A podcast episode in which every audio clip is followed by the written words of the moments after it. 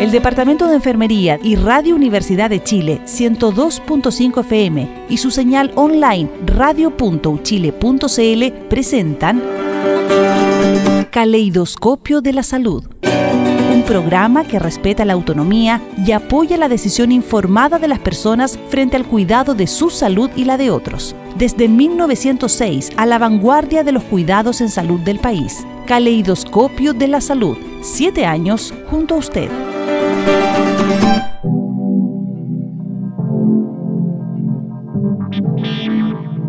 Hola, bienvenidos queridas y queridas radioescuchas. Aquí estamos en un nuevo programa Caleidoscopio de la Salud, programa de Departamento de Enfermería de la Universidad de Chile.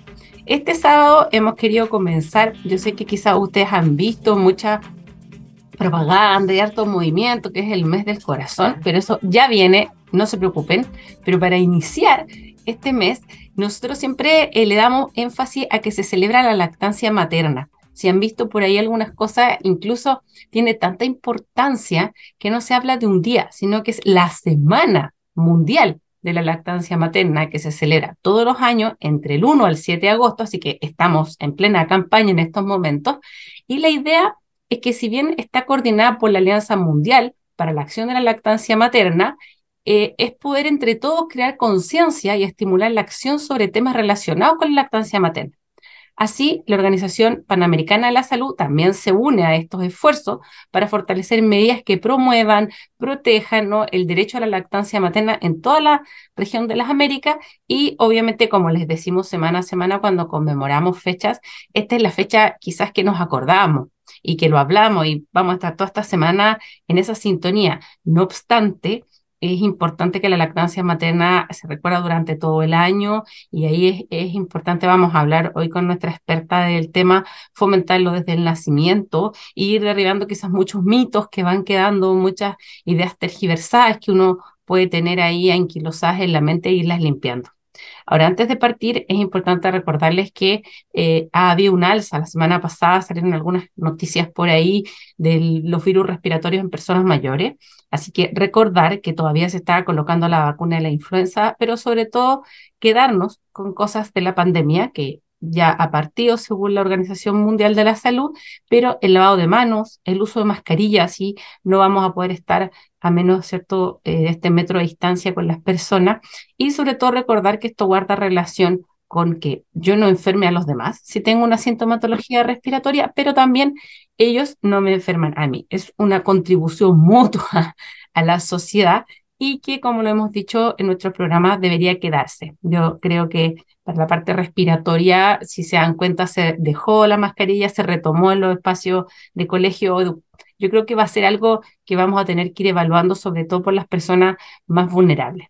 Ahora, recuerden también que nos pueden seguir en nuestras redes sociales, en Twitter, arroba caleido-chile, en nuestro Instagram, Caleidoscopio de la Salud, y este y otros programas los pueden volver a escuchar en radio.uchile.cl programa. La semana pasada estuvimos conmemorando el Día Mundial de la Hepatitis, que suena un poco curioso, pero ahí, cierto, Daniela Simiani, una colega experta en investigación del Hospital José Joaquín Aguirre, nos habló, nos explicó en detalle, sobre todo quizás lo más importante, que es promocionar y prevenir, ¿ya? Para que no lleguemos a las complicaciones que son lo que uno todo le teme. Hoy para conversar, ¿cierto? Conmemorar de la Semana de la Lactancia Materna, tenemos a una invitada de la casa, ella es colega, ¿cierto? Eh, Carla Ramírez Lascano, además es magíster en educación y es profesora asistente de nuestro departamento de enfermería en la Universidad de Chile. No obstante, Carla hace muchos años, además de dedicarse al área de la atención primaria de la salud, fue hacia el área cierto pediátrica y más aún al área de la lactancia y ella es una consultora en estos momentos con acreditación internacional de lactancia materna. Así que bienvenida Carla. Hola, muchas gracias por la presentación y gracias por invitarme a participar. Sí, para, para nosotros es todo un orgullo tener a, Carla en el equipo. Ella, como les decía, tiene una acreditación internacional y ha dirigido cursos de lactancia eh, materna de acreditación a servicios de salud de más de 100 personas. Hoy por hoy también ya de forma independiente está dedicándose a la consultoría, lo cual a uno muchas veces le llena ese corazoncito de, de, de, sentir que está contribuyendo, que, que está aportando y, no solo generando. Muchas veces en la universidad generamos harto conocimiento, formamos, ¿cierto?, nuevas generaciones, pero falta este, este contacto, este, este, este, tema así como de verdad sentir que uno está aportando. Y desde ahí, Carla, preguntarte, ¿no?, cómo ha sido este camino que tú has vivido, ¿no?, en estos años de carrera de llevarte hacia la lactancia materna.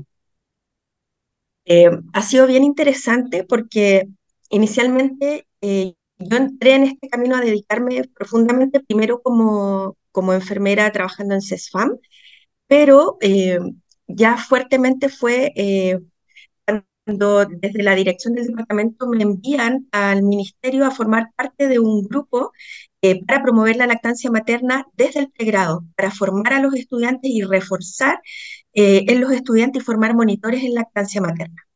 Ahí entra fuertemente mi participación, eh, como te comento, en la formación de estudiantes desde la misma facultad, eh, con cursos de formación general y también eh, realizando jornadas todos los años para formar estudiantes de distintas universidades para que tengan la certificación de monitores en lactancia materna y puedan promover la lactancia desde ya, desde, desde el pregrado. Ese es un camino sumamente importante porque yo creo que ahí es donde a veces nosotros queremos abarcar mucho, de hecho, desde enfermería, y hay que diferenciar cuáles son las competencias que uno debe tener cuando egresa como enfermero y enfermera generalista, pero también cuáles son las competencias que, no importa en el área que tú te desenvuelvas en la vida, es importante tenerlas, porque la lactancia materna quizás no va a ser algo que tú vas a hacer directamente como enfermera asistiendo un control sano, ¿cierto? En un centro de salud familiar o cuando un niño, ¿cierto?, la atención del recién nacido inmediato, que es lo que ocurre, ¿no?, cuando uno tiene sus hijos o su hija y se, le hace una atención de recién nacida en ese momento, se colocan algunas vacunas, hay una limpieza y ahí también la idea es promover la lactancia en forma específica. Pero hay un tema social detrás de la lactancia materna y que quizá hoy en día se pudiera ahí chocar con todo el tema de movimiento eh, feminista, todo el tema este de la ley del hierro que le llaman, que es la elección entre trabajo o ser madre o cómo conllevas los dos. Entonces, también a mí me pasa personalmente que, que, veo cómo es necesario que las eh, enfermeras aborden este tema y que, y que haya una conciliación y un respeto también hacia las decisiones personales. Exacto, así debe ser. Bueno, efectivamente, el lema de este año de, la Semana Mundial de la Lactancia es favorecer en el fondo la vuelta al trabajo de las madres, o sea, que sea posible el amamantar y eh, poder trabajar porque claramente todas las mujeres tenemos el libre derecho de decidir qué es lo que queremos hacer. Somos eh, seres independientes y muchas veces pasa que con el tema de la lactancia nos preocupamos solamente de los niños eh, y dejamos un poco invisibilizada a la mujer.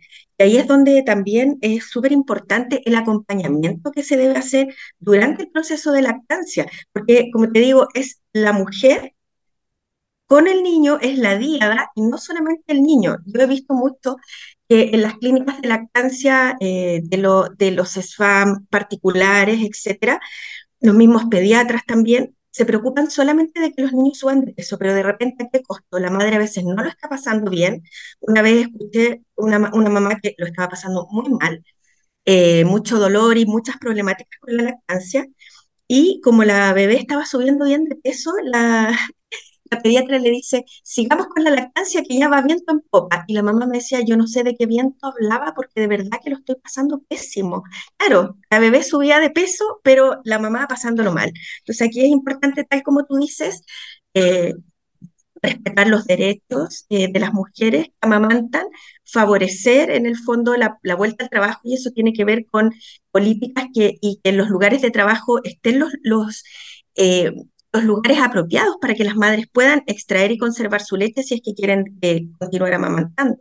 El, permiso de, laboral de lactancia también. Entonces, todo eso es importante eh, mantener y, resguardar que se suceda.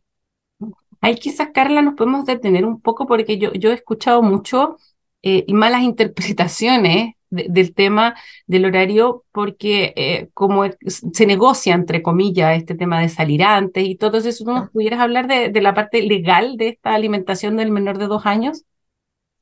Claro, eh, las madres durante el, durante, eh, en el fondo, durante los dos primeros años de vida tienen un permiso de una hora de lactancia por jornada laboral. Entonces la mujer puede eh, coordinar con su, con su empleador si va a entrar una hora más tarde o se va a retirar una hora antes para favorecer este permiso de lactancia. Eso es lo que en el fondo se realiza y hay una ley en el fondo que favorece eh, eh, pero siempre estamos un poco al debe, ya al debe en el sentido de que independiente de todo eso, tampoco están los lugares específicos. Por ejemplo, las personas que trabajan en el retail con jornadas súper extensas, por más que traten de, extraerse, no tienen el lugar muchas veces donde conservar la leche materna, no hay un lactario, tienen que extraerse en el baño. Entonces, aparte de ser poco higiénico, es como, como, o sea, entonces es difícil de mantener en esos, en esos contextos la lactancia. Sí. Ahí igual, como tú dices, hay un tema legal. De hecho, si uno quiere tomarse el, horario de la lactancia materna durante la jornada laboral, como tú muy, mencionas, un tema es la extracción, pero la otra es ir. ¿Ya? Y ahí es importante recordar que, claro, por eso yo mencionaba que por un tema de comodidad uno prefiere muchas veces que sea la hora antes, como si tuvo media hora antes, media hora después, pero también el, el, espíritu de la ley, eso es lo que yo quiero rescatar, busca mantener el amamantamiento y ojalá directo. Entonces ahí también existe, la ley lo que busca es que ojalá uno pueda ir y volver y dar amamantamiento durante su jornada laboral. Y ahí es incluso importante que si el jardín infantil del que pone el, empleado o la empleadora, ¿cierto? Queda lejos del lugar, incluso se debe pagar el traslado. Es importante eso porque yo creo que siempre eh, se queda esa idea de la jornada más corta. ¿ya? Claro. no obstante, el espíritu de la ley lo que busca es ojalá ir a amamantar a la sala cuna durante la jornada, no, no que sea un extra, sino que durante. Entonces, ahí es importante que, sepan que, como dice Carla, sí están todas las opciones, pero creo que de repente lo que fallamos es en estas decisiones informadas. Entonces, así, viendo todos estos parámetros, es donde uno dice, ya, ok, yo prefiero una hora antes, una hora después, media hora, media hora, e incluso por ahí se permite, según interpretaciones de la ley, no uno sabe que hay gente que junta incluso horas por ahí, pero con mutuo acuerdo, que es lo importante. ¿Ya? Pero el espíritu, en definitiva, lo que busca eh, no es la extracción, no es el lactario, el espíritu de la ley, ojalá poder amamantar, que eh, sería lo ideal. Este sábado, conmemorando la Semana Mundial de la Lactancia Materna conversando en específico con nuestra experta acá de la casa, Carla Ramírez Lascano. Ella, además de tener magíster en educación y ser enfermera, es eh, consultora con acreditación internacional en lactancia materna, así que por eso hoy está aquí conversando con nosotros. Y ahí, Carla, quizá hemos hablado, abordado este tema como de las decisiones, obviamente uno tiene los derechos reproductivos sobre su cuerpo como mujer, pero, pero ¿qué ocurre con el entorno frente a la lactancia materna en un hogar? A ver, eh, suceden varias cosas. O sea, es súper importante que durante el proceso de lactancia, porque es tremendamente demandante, eh, en la crianza y el amamantar, eh, es súper importante que la familia apoye a la madre que amamanta, o sea, para que una lactancia, porque muchas veces puede partir difícil, pero para que llegue a ser un proceso agradable, disfrutado, eh, requiere del apoyo de diversas personas en distintos momentos. Por ejemplo, de la pareja, de la familia, eh, de, la mamá, de la suegra o de la hermana, ¿ya? de los profesionales de salud. En el fondo, en distintos momentos de la lactancia, las personas tienen eh, momentos muy significativos en el apoyo, ¿ya? sobre todo la pareja, bueno, si no hay pareja, la familia, eh, para que esto llegue a ser algo eh, disfrutado y gratificante. Porque yo si hay algo que quiero decir es de que no debemos romantizar la lactancia. Eh, se lo escuché una vez a una persona, no debemos romantizarla porque el inicio de la lactancia muchas veces es difícil, eh, a veces hay dificultades, eh, la mayor, muchas veces hay dificultades, otras veces no, sobre todo si a veces es el primer hijo. Entonces no hay que, no hay que sufrir, a eso voy yo. Hay que pedir ayuda si uno no lo está pasando bien, si está con dolor, si está con grietas, si está con dificultades con la lactancia o no lo está pasando bien, no hay que sufrir. Y eso sí que está en el inconsciente, en el inconsciente colectivo de decir, no, si la lactancia duele, es normal que te duela, es normal que te pase esto. No, si hay dolor es porque algo está pasando y ahí es donde las mujeres tienen que pedir ayuda, inmediatamente, ya sea en su CESFAM, ya sea en la clínica de lactancia de la clínica donde tuvieron su guaguita, eh, puede ser con una asesora particular. Hay millones de, de, opciones, ¿ya? Pero lo importante es pedir ayuda, porque, como les digo, la familia a veces también da mensajes eh, errados con los mitos y, y, con ideas que están muy arraigadas con respecto a la lactancia. Y ahí es importante recordar que no, no hay libros, ¿no? Uno siempre lo dice, no hay colegio, no hay escuelas para ser madre, para ser eh, padre, y sobre todo el, primer hijo o hija va a ser más complejo, pero son experiencias nuevas, son, no importa los cursos que uno haya tomado, siempre un, cada hijo, cada bebé una experiencia nueva y, y, hay que enfrentarlo y hay que, como dicen, estar ahí. Otra cosa es con guitarra, ¿no? Decimos acá en Chile. Así es. Y hay, que vivir el proceso, hay que estar ahí. Y qué mejor, como nos comenta Carla, que te acompañen en el proceso.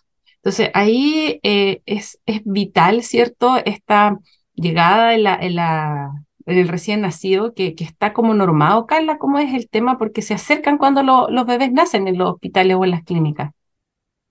¿Cómo no te entendí la pregunta? En los hospitales, en las clínicas, eh, cuando nacen los bebés, se acercan, viene una persona y te explica lo de la lactancia, ¿no? Y te, te, ah, sí. Sí, mira, bueno, lo primero que, ayuda y favorece la lactancia y que se está haciendo es el parto respetado, el parto respetuoso, donde eh, cada día más, eh, independiente de la forma de nacimiento, ya sea cesárea o parto vaginal, eh, que está esta hora sagrada, que es la primera hora de nacido del bebé, que te lo ponen en, que se hace el contacto piel con piel y que la guagua empieza a trepar hasta que llega a tomar pecho. O sea, hay que favorecer eso. Si la guagua viene sin ningún problema, sin ninguna complicación, toda la atención inmediata se puede posponer, ¿ya? Y eso es algo que favorece la lactancia.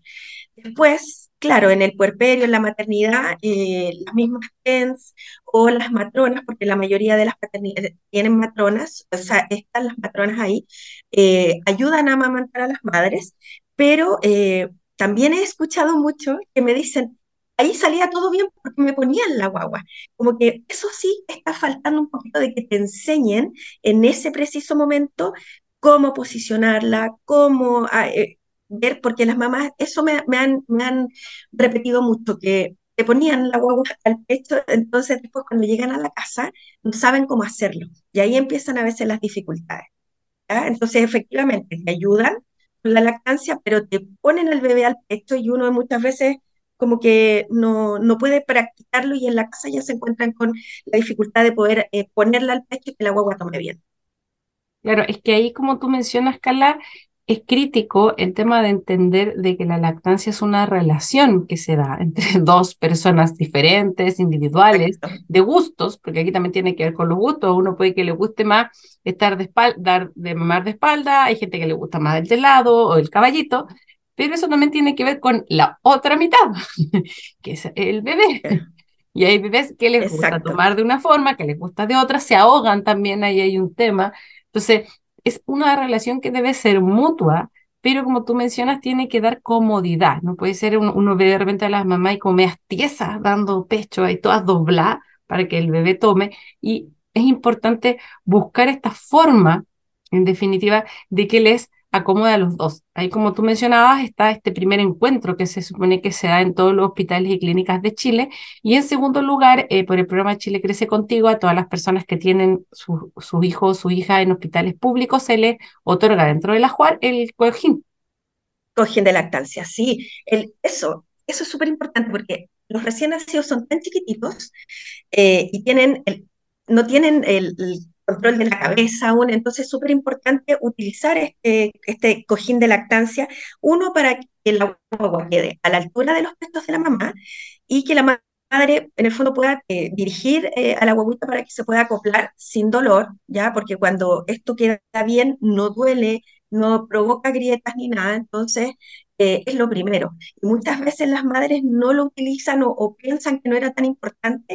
Entonces ahí cuando uno las ayuda finalmente a, posicionar a la guaguita eh, donde tiene que estar finalmente para un correcto acople sin dolor y una lactancia finalmente, que haya una buena transferencia de leche, que la guagua se escuche que traga, que está tomando, eh, se dan cuenta de la importancia finalmente de dónde queda la guagua. ¿ya? eso es importante. Y ahí es donde el rol de finalmente de la clínica de lactancia o de las asesoras eh, o de los profesionales que en el fondo que estén eh, trabajando con en lactancia materna tienen un rol bien fundamental en ese sentido del inicio de la lactancia, ¿ya? Eh, del inicio de la lactancia para que no sea dolorosa, que la guaguita se alimente bien, está todo eso, o sea, el disfrutarlo y que el bebé se alimente. Es importante lo que tú, tú mencionas, Carla, que no lo habíamos comentado, que haya un disfrute también, porque uno como madre también disfruta viendo que eh, eh, el bebé está ahí comiendo feliz de la vida y después que se le cae la leche, así casi que por el, por el lado y queda así pochito, como decimos nosotros, queda satisfecho. Y, y eso también da, da una satisfacción, pero la idea, como comentábamos en el bloque anterior, no se trata de que si este proceso es dificultoso, este proceso no es posible de llevarlo a cabo también por múltiple, puede ser por enfermedad de la madre, hospitalización del niño, tampoco que esta sensación de que no cumplí, como de que soy mala madre porque no pude dar lactancia, que eso también uno lo escucha mucho. Exacto, es que claro, siempre hay posturas súper polarizadas y uno ve también en las redes sociales eh, lactancia sin apellidos, por ejemplo, lactancia aquí, porque hay eh, hay diversas situaciones. Por ejemplo, tal como dices tú, si una madre no puede amamantar por alguna situación, no quiere decir que va a ser menos madre, ni mala madre, ni que esté criando peor. ¿ya? O sea, eso tiene que quedar súper claro, porque yo creo que la mayoría de las madres tienen el deseo de amamantar, pero hay veces que eh, por diversas situaciones, tal como tú lo comentas, no puede ser llevado a cabo. Sí hay que apoyarlas, ¿en qué sentido? De que se pueda propiciar, por ejemplo, si hablamos de una bobita que se tuvo que hospitalizar, un prematuro, eh, que no puede alimentarse directamente, hay que apoyar a esas madres porque tienen que pasar, por ejemplo, por largos ciclos de extracción, ya eh, agotador el tener que ir a ver a su bobita al hospital, toda la carga emocional que eso conlleva.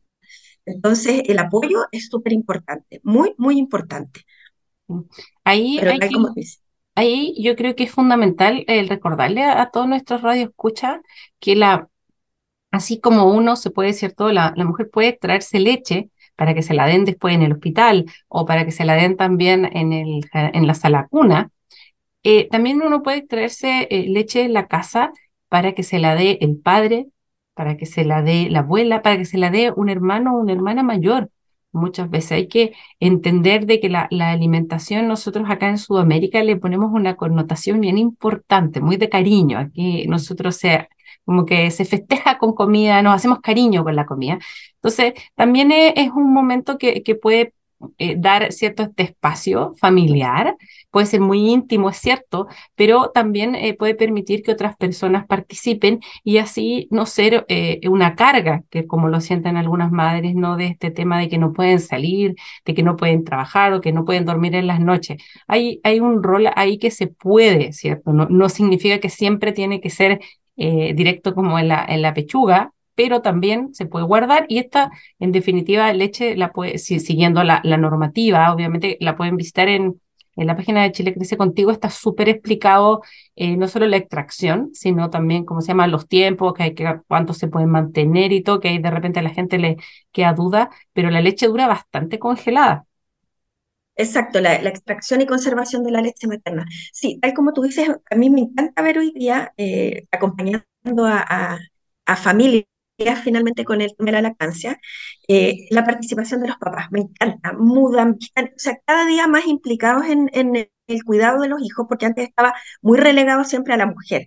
Entonces ellos eh, cada día quieren participar más eh, y efectivamente, tal como dices tú, en los periodos de alimentación, hace mucho piel con piel con sus guaguitas también, es súper interesante.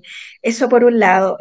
sí quisiera destacar una cosa, que claro, las madres pueden extraerse para que puedan, se pueden extraer para varias cosas. Uno, para suplementar a la guaguita si es que necesita algún suplemento en vez de darle fórmula, eh, para que el padre o algún otro familiar pueda participar de la alimentación. Pero sí me, gustaría destacar que antes de que se establezca la lactancia, bien, eh, no se recomienda eh, suministrar algún chupete o mamaderas porque cambia la forma de, la succión y generalmente se establece alrededor del mes. De ahí en adelante pueden utilizar mamaderas, ¿ya? Eh, pero, como te digo, esa es como la primera recomendación y muchas veces salen de la maternidad con, tomando alguna fórmula, ¿ya? Y ahí eh, eh, las mamás después quieren volver y ahí hacemos procesos de relactación, etc. Con respecto a la extracción y conservación, efectivamente dura bastante. Las madres pueden empezar a hacer su banquito de leche, por ejemplo, si quieren volver a trabajar lo, recomendable es que empiecen por lo menos un mes antes, no tan, antes. La leche eh, extraída eh, a temperatura ambiente, por ejemplo, si necesito dársela a mi, a mi bebé durante el día, a temperatura ambiente dura alrededor de 3 a 4 horas. Hay que tener consideración con el clima, ya porque si hace mucho calor y todo, hay que, va a durar menos tiempo. En el refrigerador, pero no en la puerta, eh, puede durar cuatro o cinco días, ¿ya? Es importante dejarla como al fondo de, las bandejas del refrigerador. Y eh, congelada eh, puede durar hasta seis meses, tres a seis meses. Y ahí es importante que cuando la congelan, en el, en el, en, el envase en que la, pongan, es importante eh, rotular la fecha. Idealmente la fecha y si quieren la hora también, eh, para eh, ir después utilizando las más antiguas. Ya eso es importante, que las madres pueden ir haciendo su banco de leche y claro, uno ya tiene como claridad de cuándo va a volver al trabajo y empezar a planificar esto. Porque al principio no se van a sacar tanta leche, eh, van a ir extrayendo, se van a ir haciendo más expertas en hacerlo y de a poco van juntando su, sus dosis para dejarle su agüita. Sí, eso es muy buena idea, Carla, porque a la larga no es que uno deje eh, eh, como que se está sacando leche para el otro día, porque si no le sumamos un estrés más ah, trabajo. Sí. Que quizás hay días que por eh, reuniones, por un trabajo, por alguna problemática, justo ese día no me pude extraer o me extraje más tarde o no la pude conservar, porque muchas veces eh, eh, uno no puede a veces conservarla, se perdió la cadena de frío, entonces es bueno que uno tenga ese banco de leche y de ahí vaya sacando. Este sábado 5 de agosto, acompañándonos como siempre a la hora de almuerzo, ¿cierto? Conmemorando eh, la semana, tenemos hoy, de la lactancia materna. Importante si vienen recién uniéndose que pueden seguirnos en nuestras redes sociales en Twitter, arroba caleido-chile, en nuestro Instagram, caleidoscopio de la salud, y si vienen recién llegando, no se preocupen porque pueden, o el día lunes ya que el programa disponible en radio.chile.cl slash programas, o mañana pueden escucharnos en la radio San Miguel a las 2 de la tarde, por frecuencia modulada o en forma online igual que estamos hoy día. Así que formas tienen, ¿cierto?, de retomar como hemos venido hablando de la lactancia materna hoy con Carla Ramírez Lascano. Ella es enfermera de acá de la Universidad de Chile, además magíster en educación y profesora asistente del Departamento de Enfermería. Hoy específicamente con nosotros porque ella además es acreditada internacionalmente como consultora en lactancia materna. Y ahí quizás ya más de lleno, Carla, en la temática, ¿cuáles son las problemáticas más frecuentes en las que te encuentras tú en la lactancia materna? Em, bueno, problemas suceden a, lo largo de, toda la lactancia, pero eh, la principal problemática y consulta de las mamás es al inicio de la lactancia, cuando tienen dolor al amamantar y grietas, ¿ya? que es lo, principal. Eh, y eso responde, eh, tal como decía hace un, en el bloque anterior, de que está en el inconsciente colectivo de que eso es normal, que es normal que suceda y ahí es donde digo yo que no hay que romantizar la lactancia y no hay que sufrir. Eh, porque todo el tema de las grietas, del dolor al amamantar, eh, se soluciona uno viendo todo lo que es la posición para amamantar, tanto de la madre como de la, del bebé, eh, y el acople, ¿ya? Cómo se acopla la guagua al pecho, ¿ya? Eso es lo principal otras dificultades que ya vienen en el fondo como derivadas de lo mismo, es como la grieta, el dolor, eh, que la mamá eh, tiene un poco de aversión de amamantar porque dice, chuta, me va a doler de nuevo, entonces no hay un vaciamiento correcto del pecho y ahí viene la, congestión mamaria, la mastitis, ¿ya? Eh, entonces son como una serie de, de, cosas que van como en cadena si no se soluciona lo primero, ¿ya? En ninguno de los casos hay que dejar de amamantar, pero sí hay que solucionar la causa que, origina toda la problemática, que muchas veces, como digo, es el problema del acople, pero hay veces también eh, que, hemos solucionado el tema del acople, la huevo la estamos poniendo bien al pecho, pero la madre continúa con dolor, continúa con grietas y ahí ya hay que empezar a buscar otras causas, ¿ya? Que puede ser algún problema orofacial del bebé como una anquiloglosia, que es el frenillo lingual corto, que no es algo tampoco común, ¿ya? Es alrededor del 10 al 14% de los niños lo tienen. Y muchas veces también dicen, los, los pediatras dicen, no, que es una moda, no es una moda, ¿ya? Eh, los mensajes de repente que, que les dan a las madres son bien poco afortunados, quisiera decirlo.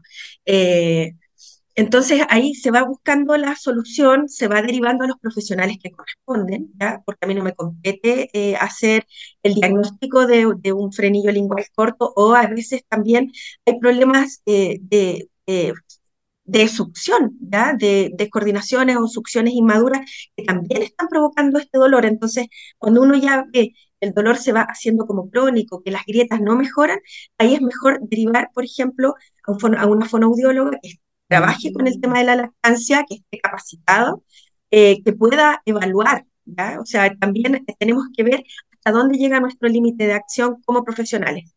La, me gusta a mí siempre comentar esto, que la lactancia no es de un solo profesional, sino que todos los profesionales del área de la salud debiésemos estar capacitados y con conocimientos actualizados con respecto a la lactancia para poder apoyar y poder detectar eh, problemáticas en el momento en que la madre lo, necesita, ¿ya? Eh, porque no es solo el alimentar, como he comentado muchas, varias veces ya, sino que sea algo que se, se disfrute, que se vaya eh, bien, o sea, no solo los beneficios para, para los niños, la madre, la sociedad, sino que el proceso también sea eh, agradable ya y disfrutado. Entonces, dentro de, como digo, de, la, de, la, de las problemáticas, la principal es el dolor, las grietas y todo lo que esto va a conllevar. Y como conversábamos eh, hace un ratito, eh, hay que solucionar el problema para que la madre pueda continuar avanzando y seguir amamantando por ejemplo, si hay una mastitis, no hay que dejar de amamantar, pero solucionar el problema que lo está provocando. Eso es algo bien importante de, dejar claro. Claro, ahí, Carla, es importante para las personas que son del área de la salud, lo que ocurre en primera instancia, ¿no? Es que la, la mamá eh, se va congestionando, ¿no? Va guardando leche y lo que ocurre en definitiva es que hay una infección. Y esa eh, eh, es la mastitis, por eso, como tú mencionas, hay que tratarla, hay que dar antibióticos, no va a ser algo que se va a poder resolver por sí solo. Ojo, hoy día eh, todos los protocolos de, de, la, de la ABM, que en el fondo es la, revista de lactancia materna, eh, hay protocolos de, acción y el último, con respecto a la mastitis, le da una mirada mucho más integral, donde se, dividen porque la mastitis es una inflamación de la mama, ¿ya? Que puede ser una mastitis subaguda, quiere decir de que la madre tiene toda la congestión, el pecho enrojecido, pero no está con síntomas eh, eh, generales, ¿ya? Como fiebre, ¿ya? Y ahí eh, muchas veces, bueno, vaciamiento, extracción, corregir el acople. También hoy día se habla de dar probióticos, porque la leche materna no es no es estéril, ¿ya? Entonces se dan probióticos como para regular toda la, eh, carga bacteriana que hay dentro de la, de la, de la mama, eh, porque también cuando damos eh, antibióticos de amplio espectro, que eso nos indica el médico, también se produce toda una desregulación de, de, todo lo, de todos los probióticos, de, la, de las bacterias que hay en la mama y a veces em, empeora la situación. Entonces, lo principal con una mastitis es vaciamiento efectivo de la mama, eh, corregir el, acople, si es que hay grietas, tratarlas, ¿ya? Eh, porque hay grietas que son bien profundas y que no responden, o sea, que no poner la anolina, por ejemplo, la cremita que generalmente les indican a las mamás, amarilla. empeora la situación, la cremita empeora la situación, entonces cuando hay una, una grieta profunda, hay que, muchas veces hay que eh, hacer curación con suerito, dejar al aire y no estar poniendo cremas porque hay que solucionar la causa que lo está provocando. Eh, y como decía, la mastitis, eh, no en todos los casos se les indican antibióticos.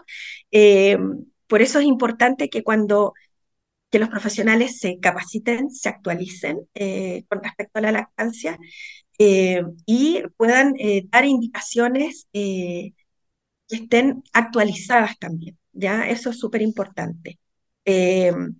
Eh, con respecto a, la, a, las otras problemáticas que se producen, la lactancia, eh, generalmente también hay eh, perlas de leche que hoy día que responden muchas veces a causas que son de origen traumático, o sea, que la guagua pegó un tirón, pero también hay perlas de leche que son de origen infeccioso y que ahí tiene que ver con mastitis que hayan habido antes y se nota en la forma de la perla de leche.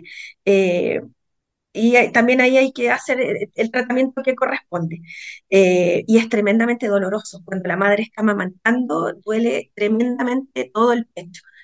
Eh, y, queda doliendo después, entonces es muy doloroso, eh, son otras causas de dolor, entonces ahí cuando la madre refiere que tiene dolor, uno tiene que hacer una buena entrevista de qué es lo que está pasando, revisar a la madre, revisar al bebé, ver la técnica, ver qué es lo que puede estar provocando, porque, insisto, no es solamente al inicio los problemas, sino que pueden ir sucediendo a lo largo de la lactancia.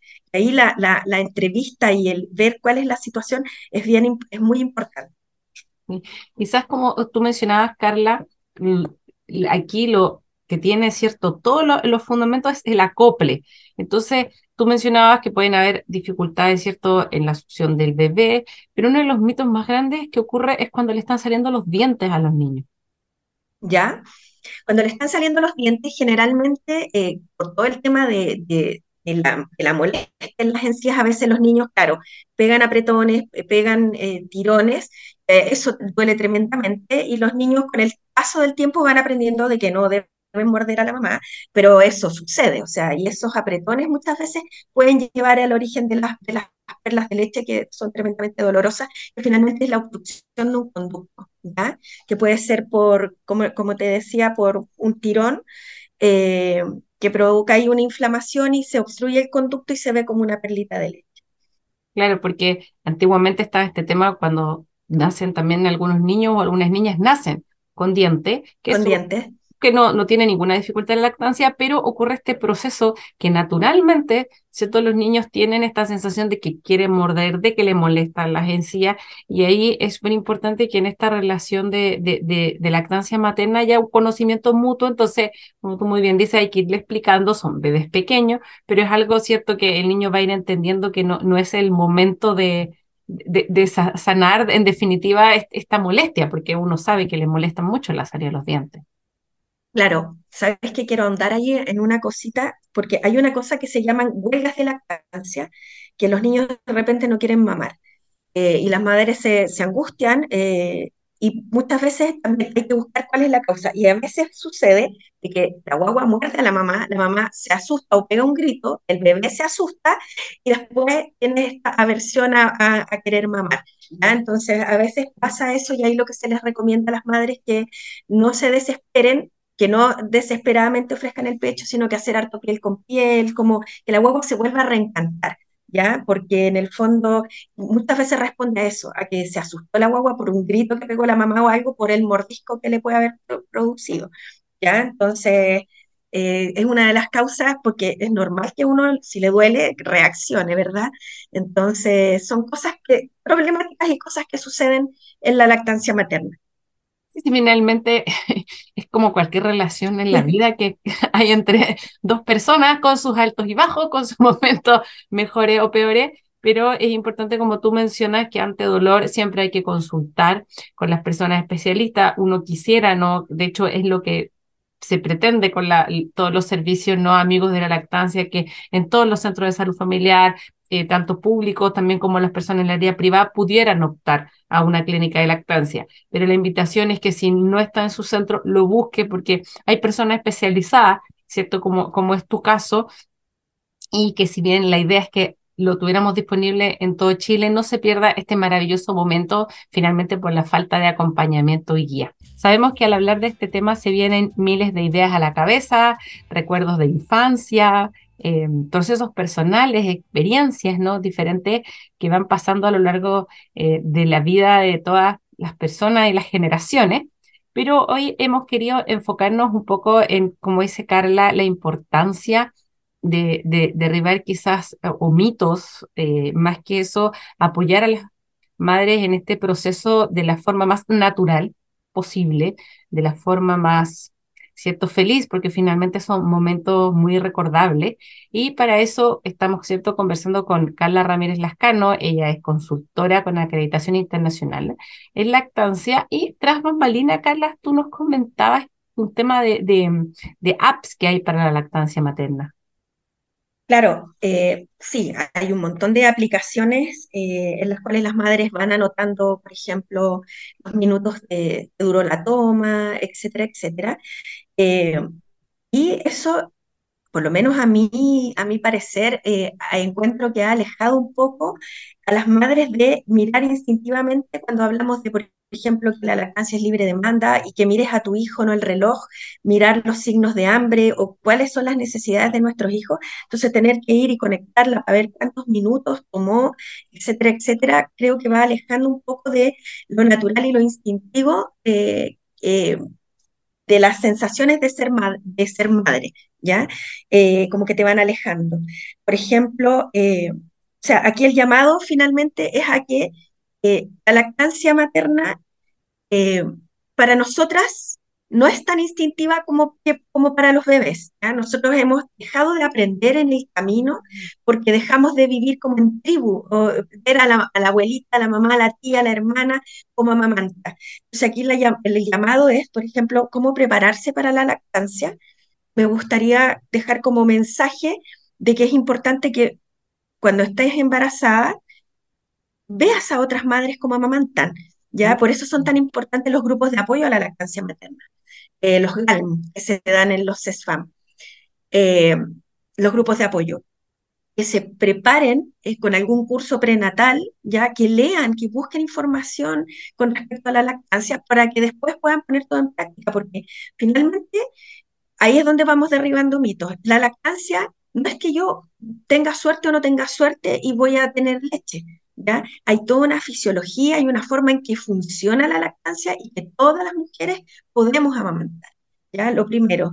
Segundo, eh, como insistir, la lactancia para las mujeres no, ya no es tan natural como antes, por esto que digo yo que ya no hemos visto eh, ni tenemos esta enseñanza de, de, la abuelita, de la tía, de, ¿ya? De, de, ver cómo otras mujeres amamantan. O sea, a nosotras no se nos hace tan natural.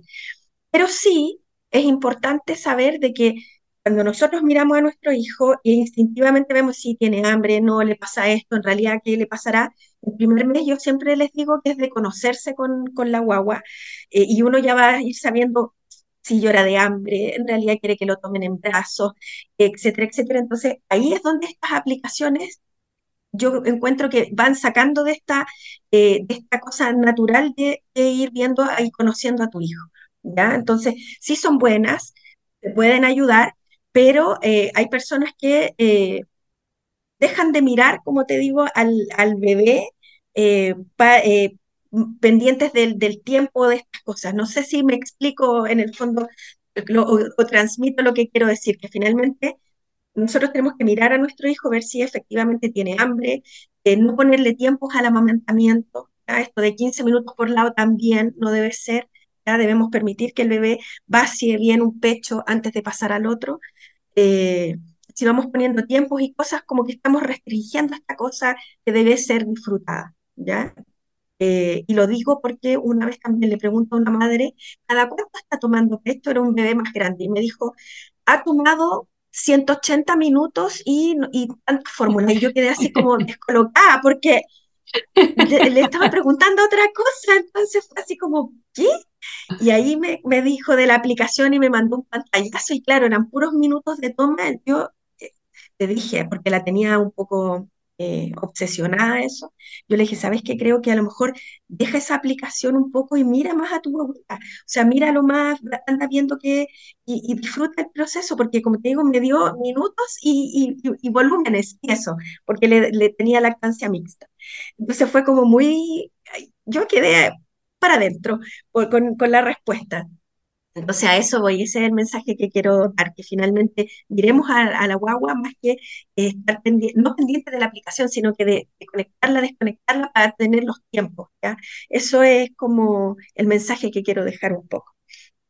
Es muy importante, Carla, como tú mencionas, ¿no? Este periodo de enamoramiento finalmente, cuando nosotros conocemos a una persona, tenemos siempre este periodo, este primer mes de conocernos, de enamorarnos mutuamente, de saber dónde está, si bien quizás el amor que tenemos por este bebé es infinito desde el momento que sabemos o quizás desde que lo planificamos, es distinto que esté afuera, abrazar, tocar. Entonces, ahí hay que darse este tiempo, estos espacios para conocerse y tomarse y disfrutar el prenatal irrenunciable que tenemos en Chile. Yo sé que quizás más hacia adelante eh, empiezan los temas del trabajo, hay otras cosas que hacer, hay que la casa u otros hijos, pero hay que dedicarle este tiempo, como dice Carla, muy importante, conocerse, de, enamorarse mutuamente con este hijo o hija que viene a alegrarnos ¿no? y, a, y a darnos más color a la vida. Recuerden seguir en nuestras redes sociales en arroba caleido-chile, en nuestro Instagram Caleidoscopio de la Salud. Y si llegaron tarde, pueden volver a escuchar el programa en radio.chile.cl programas o mañana estamos al aire en la radio San Miguel a las 2 de la tarde. Se nos ha pasado muy rápido el programa, Carla. Muchas gracias por estar con nosotros este sábado 5 de agosto. Muchas gracias por la invitación. Yo feliz de, de aportar y de, y de poder transmitir un poquitito la experiencia, que es algo que a mí me gusta mucho. la lactancia es algo que me apasiona, eh, el poder acompañar. Tengo millones de sobrinos, eso me encanta. Disfruto con cada, con cada bebé que, que vamos viendo, acompañando a las madres. Eh, es algo que me, me gusta mucho. Así que es algo que disfruto y me encanta. Así que muchas gracias por la invitación. No es trascendental lo que tú has mencionado a lo largo de este programa de que si bien cada relación es única, no estamos solas, ninguna madre está sola, siempre puede ser acompañada y es importante que sea por su familia, es importante que sea por cierto todo este grupo, pero que los profesionales de la salud también estamos capacitados para dar el acompañamiento y el apoyo necesario. Nos despedimos hoy en locución eh, Denis Parra Jordano y agradecemos a Carla acá de la casa estar con nosotros. Hasta el otro sábado. Muchas gracias. El Departamento de Enfermería y Radio Universidad de Chile 102.5 FM y su señal online radio.uchile.cl presentaron Caleidoscopio de la Salud, programa que respeta la autonomía y apoya la decisión informada de las personas frente al cuidado de su salud y la de otros. Desde 1906 a la vanguardia de los cuidados en salud del país. Los esperamos el próximo sábado con un nuevo tema, Caleidoscopio de la Salud. Siete años junto a usted.